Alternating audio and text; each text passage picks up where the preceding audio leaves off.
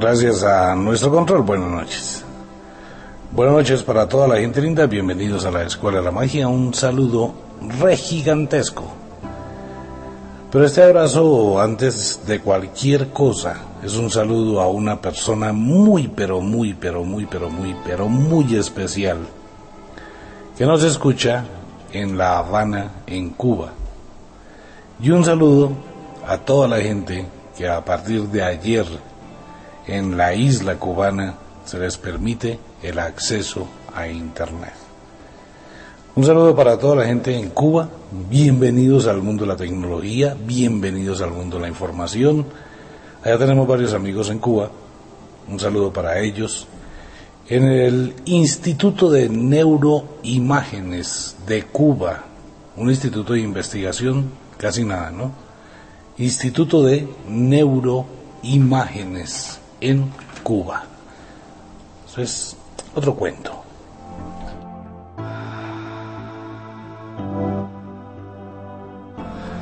Ya con el saludo para todos los cubanos que a partir de ayer comienzan a ingresar a ese otro mundo que para ellos era en su gran mayoría desconocidos. Pues bueno, ¿puedo ser abogado del diablo al saludar, al iniciar el programa? Pues chévere que los cubanos ingresen a la red de Internet. Hay otro país donde les van a quitar el Internet, ¿no? Lástima. Bueno. En fin, un saludo para toda la gente linda en diferentes lugares del país. Ciudad de Cali, Cali, buenas noches. Medellín, buenas noches.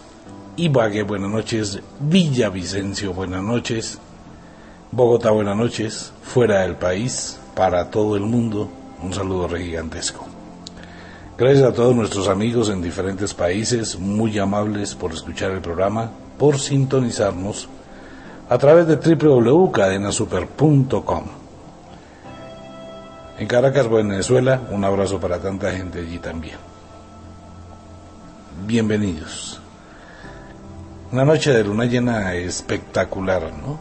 Vale la pena hablar esta noche algo de misterio, un poquito de cosas raras.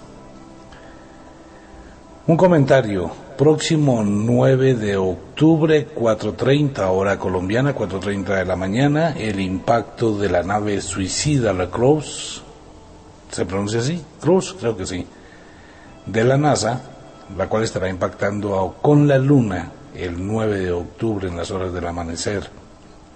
Un pedacito visible en Colombia hacia las 4.33 minutos. Se va a producir un penacho de la explosión que va a dejar esta nave. La práctica que hace la NASA en este momento es utilizar dos naves suicidas. La primera explota contra la parte sur de la Luna para liberar una cantidad de químicos. La segunda, que lleva una especie de equipos, va a medir el encuentro que se tuvo de moléculas o partículas de agua lunar. Qué desesperación que hay en el gobierno de los Estados Unidos por ubicar urgentemente, rápidamente, se solicita a la hermandad cósmica un planeta habitable. ¿Cuál será el afán? ¿Qué es el afán de encontrar algún lugar donde haya agua? Pero es un afán descomunal, ya viajamos a los cometas, a Ganímides, Io, cerca de Saturno, a Mercurio, se acaban de tomar las mejores fotografías de Mercurio, un planeta muy árido, muerto. Marte tiene una gran probabilidad de vida, pero ¿cuál es el afán? Pues bien, me voy a aventurar esta noche en un tema bien polémico. No es una verdad. Es un tema bien polémico que empieza a tomar fuerza a raíz de un investigador de fenómenos paranormales allá en Suiza, donde este señor Ike habla de una serie de teorías de conspiración bastante curiosas, extrañas, raras. Y a esto se le complementa con la aparición de unos videos bastante sugestivos, obviamente son falsos, pero son videos bastante sugestivos que aducen que algunos presidentes, algunos reporteros, algunas personas de los medios, de la farándula, pues tienen una conexión muy grande con una serie de entidades que probablemente nosotros ignoramos. Me voy a meter en un tema, pero eh, la cuestión de esta noche es lo siguiente. El tema existe. Hay una información que se le ha dado credibilidad pero esa credibilidad está enmarcada entre comillas. Usted puede creerlo, no puede creerlo. Es la información dada por un ser que habita en esta tierra, pero que no es de esta tierra. Este ser proviene de la tierra subterránea. Voy a tratar de darles el comentario de lo que esa persona o ese ser aduce o dice. Hemos oído hablar últimamente de algo que un ingeniero antiguo que supuestamente fue llevado por extraterrestres nunca lo pudo comprobar, el ingeniero Enrique Castillo, quien hablaba de extraterrestres y hablaba de que fue llevado en un ovni y que tomó café en un platillo volador, por ahí con un poco de artistas también. Era lo que él comentaba, ¿no? Bueno, comenta. Posteriormente otro grupo, el grupo de el grupo Rama, el grupo del IPRI, Instituto Peruano de Relaciones Planetarias, en Perú. Otro grupo que investigaba ovnis, ya, o sigue investigando en la ciudad de Medellín. Un saludo a don Carlos Gaviria, con quien participamos en el primer Congreso Internacional. Eso fue en un octubre, hace como 20 años, de fenómenos extraordinarios. Ellos dirigían en aquella época en la ciudad de Medellín el ISEI, Instituto Colombiano de Investigaciones Planetarias, Exoplanetarias. Y en fin, una cantidad de gente en el mundo se ha dedicado a investigar desde otro punto, no desde el punto de vista mesiánico. De eso sí que hay, ¿no? A mí le vamos a ver extraterrestres, yo soy el enviado de los extraterrestres, venga, soy el embajador. No, tiene a nivel científico. Estudio colombiano Instituto Colombiano de Estudios Interplanetarios, ya recordé, el ICEI, en la ciudad de Medellín. Abrazos para toda la gente del ICEI. Nos perdimos contacto hace muchos años. Voy a entrar a un tema polémico. Aparece una serie de comentarios sobre unos seres que han habitado el fondo de la Tierra hace miles y millones de años. Estos seres se le conoce como los reptilianos. Ha aparecido a través de la red de internet una cantidad impresionante de videos donde se habla de los reptilianos y donde se muestra a diferentes presidentes, a los cuales en el video que aparece en YouTube tienen algo muy curioso. Los videos los ponemos el día viernes o sábado en la página de Contacto Mágico. Mañana a Hanna estará en una pequeña, en un pequeño tratamiento. Entonces volverá hasta el viernes. Los videos los colocamos el viernes. Aparecen unos videos donde algunos presidentes y algunas personas muy famosas, el ojo, la pupila, nosotros tenemos una pupila redonda, nuestro iris es redondo. El iris de los reptiles es vertical, parece un rombo como los ojos de un gato, como los ojos de una serpiente, de una... Bueno, sí, de un reptil, que son verticales, ¿no? La pupila es vertical. Pues son los videos que están apareciendo en YouTube y en otros en Google. En estos videos se puede observar cuando las personas que están allí se transforman alterando su campo de energía y al hacer un rastreo más completo, como acaba de ocurrir con un reportero de la CNN y de Fox, se puede observar perfectamente cómo su ojo cambia de la pupila redonda a una pupila vertical. Pero fracciones de instantes, de pronto alcanza a durar medio segundo. Igual está pasando con algunos presidentes en el mundo que les han tomado con la cámara de video una serie de imágenes y comienzan aparecer de forma distorsionada frente a la cámara. Empiezan a tomar la forma como si su piel fuera la de un reptil. Ya voy a explicar el porqué de este tema. Cuando eso ocurre, al cabo de unos segundos se desvanece la imagen reptiliana y aparece la imagen humana. ¿Hasta dónde estos videos son reales? ¿Y hasta dónde son alterados, trucados? Pues podemos hablar de el 99% son videos falsos.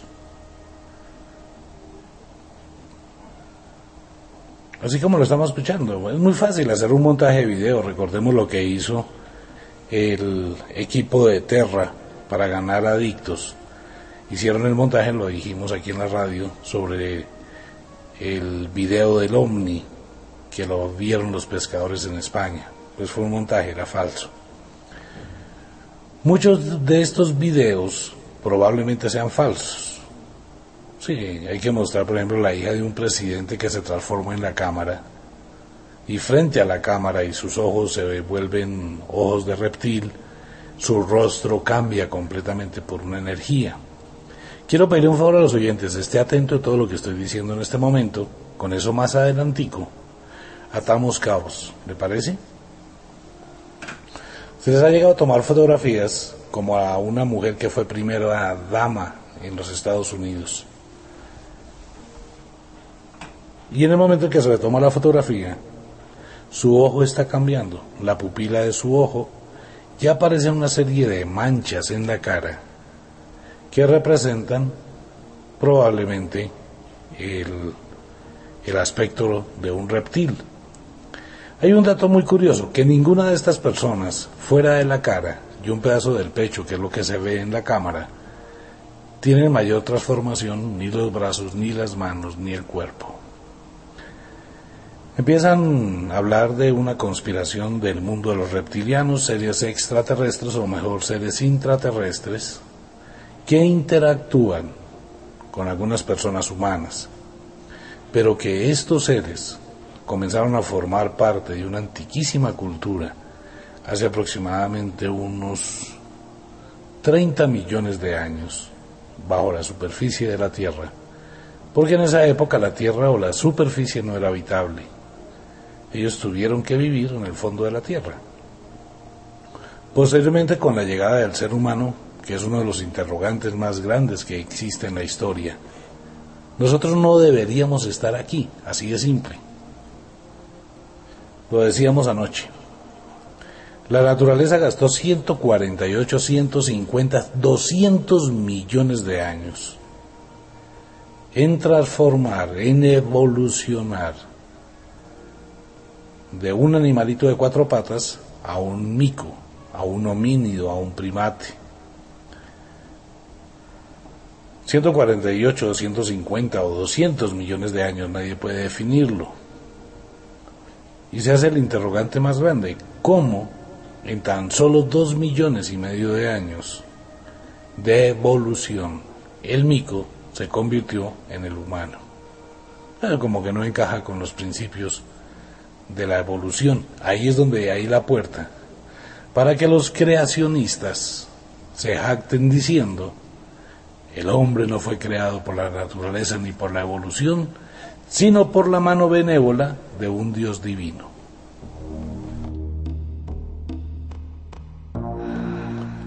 Y efectivamente puede que los creacionistas tengan la razón. Fue creado el hombre, pero no por un Dios divino. Fue creado el hombre por una alteración genética y una alteración biológica. Eso se encuentra en un libro, la historia de la leyenda del Quiché, la leyenda del Popol Vuh, donde los muñecos de palo le hablan a su creador, el cual estaba practicando con ellos para ser un hombre bueno. Que le sirviera a los dioses, los iba a esclavizar.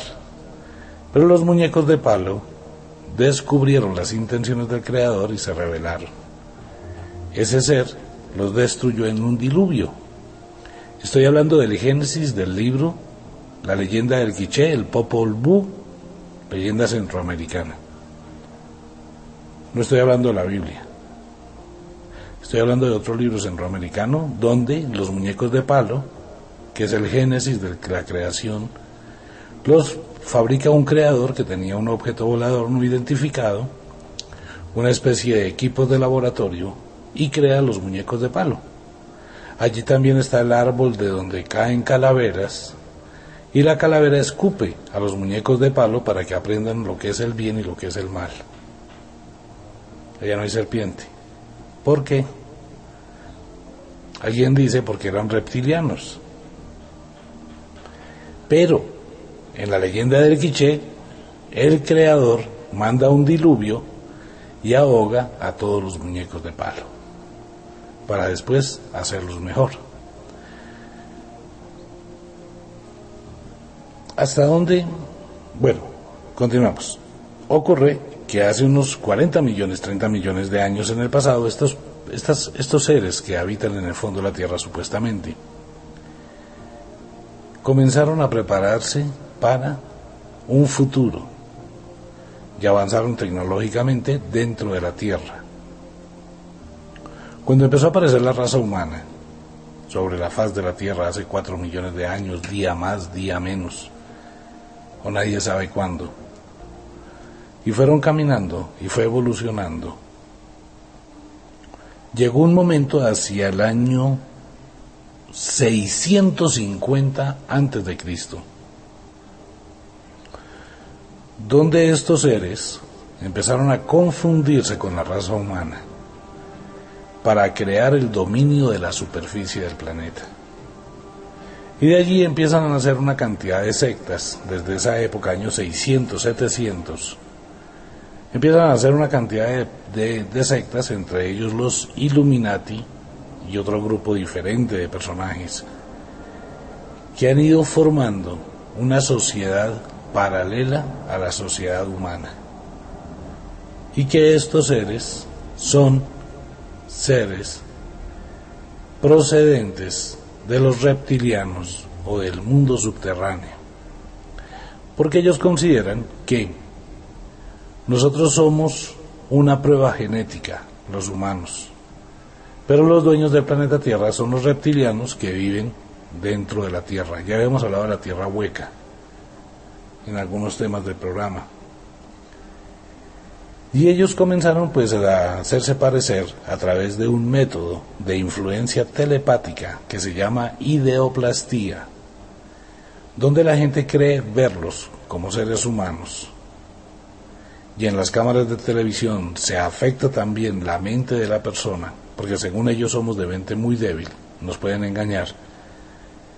Y no podemos ver exactamente la verdadera imagen de estos seres. Lo cual daría como respuesta que ante las cámaras de televisión de hoy en día tan supremamente sofisticadas, por lapsos de tiempo se puede ver la deformación de sus rostros, que no es la apariencia, que ilusoriamente nosotros vemos. Y que estos seres han generado el poderío económico para manipular al ser humano y esclavizar al ser humano para que éste vaya llegando a un caos. Y por eso solamente la gente de sangre azul, reyes, príncipes, eh, gobernadores, hijos de papi y mami, cuando hablo de hijos de hijos de papi y mami hablo de la gente que es hijos de los hijos de los hijos de los dueños del mundo.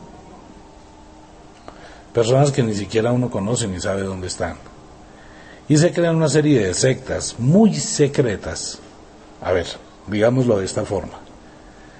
Si un presidente es el gerente de una empresa, ¿sí? ¿Me hago entender? Un presidente es el gerente de una empresa. ¿Quién es el dueño de la empresa? ¿Qué manda al presidente?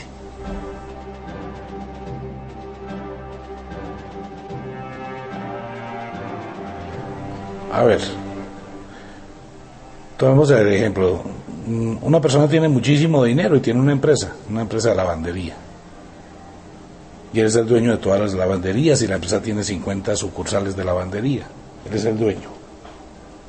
Y nombra un gerente para que administre la empresa. En el caso del mundo, Los presidentes son gerentes de las empresas. Viene la pregunta, ¿quién es el dueño de la empresa?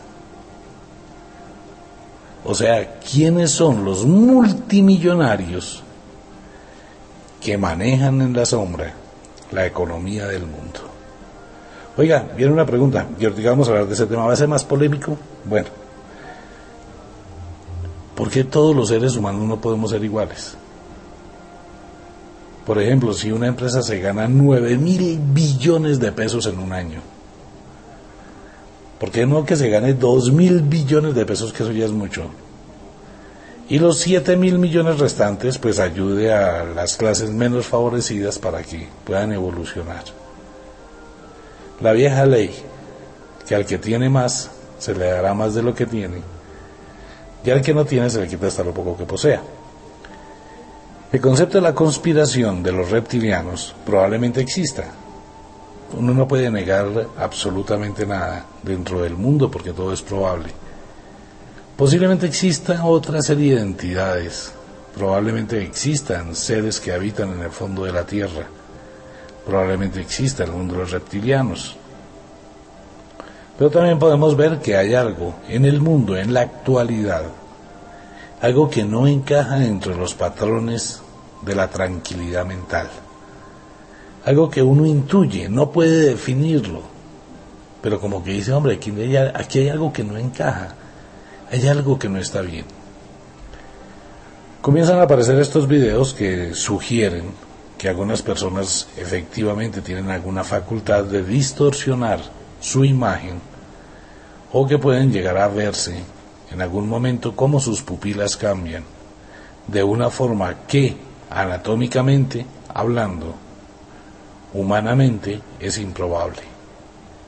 Nuestra concepción o nuestro trabajo de la, de la pupila, lo máximo que puede hacer es un diafragma, expandirse y contraerse de acuerdo con la intensidad de la luz. Pero que la pupila se forme como un rombo, difícil, ¿no? Entonces alguien dice, bueno, y esos videos, vamos a dejarlos 50-50. Probabilidades que el video sea falso, 50. Probabilidades que los videos sean reales, 50. ¿Puede ser un montaje? Indudablemente. Viene la pregunta. Puede que haya existido ese mundo subterráneo y existan estos seres, y existan otras entidades que hayan tratado de conquistar al mundo para esclavizar al hombre? Se me ocurre una pregunta frente al tema. ¿Por qué tendrían que esperar una evolución tecnológica como la que tenemos hoy en día para entrar a manipular la raza humana? Pues hubiese sido más fácil para ellos acabar a los humanos hace dos mil, tres mil, cinco mil, diez mil años atrás. Queda el interrogante, ¿no? Rápidamente antes de irme para el break, hay leyendas. Los mayas adoraban a una serpiente, los aztecas adoraban a otra serpiente, los chipchas adoraban a otra serpiente que salió de la laguna Guatavita, los hindúes, los árabes, los germanos, los nórdicos, casi en todo el mundo se adoraba a la serpiente como el elemento de la vida. El caduceo de Hermes son dos serpientes, una que asciende y otra que desciende. Nuestro sistema, con la forma que identificamos el ADN, son dos serpientes enroscadas. Pero hay un sitio que le tenía mucha rabia a las serpientes, y es la Biblia. En la Biblia la serpiente aparece en el Génesis como el ser del mal, la tentación, pero no la hacen aparecer como algo malo, porque realmente la serpiente en el Génesis no es mala, es muy buena. Felicitaciones a la serpiente del paraíso. Claro, porque la serpiente le dice a Eva, venga, eso es pura carreta. Si usted come del fruto del bien y del mal, aprenderá y sabrá lo que es la libertad y sabrá del bien y del mal y podrá ser como una de ellos. ¿De quiénes? Entonces muchos hombres dicen, no, por culpa de las serpientes que me toca trabajar. No, la serpiente hizo algo muy bueno. Motivó a la mujer, usted puede, salga adelante, vaya, viva, conozca, aprenda. En la única parte que se hace asociación con el mal a las serpientes es en la Biblia. En la gran mayoría de culturas, y esto lo dejo como inquietud para que los oyentes investiguen, los que les gusta investigar el tema, averigüen cuántas serpientes han sido adoradas en el mundo. Por ejemplo, la diosa Kali.